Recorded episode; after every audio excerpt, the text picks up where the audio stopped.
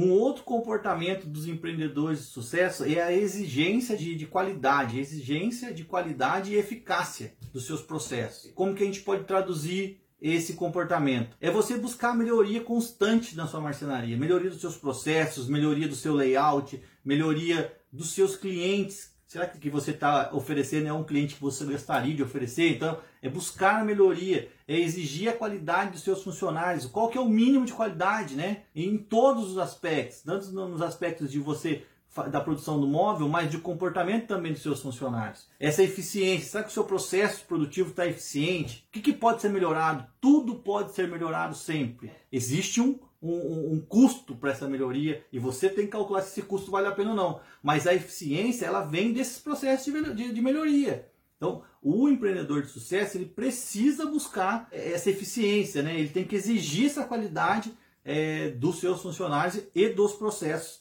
que, que ele tem ali dentro da, da, da sua marcenaria.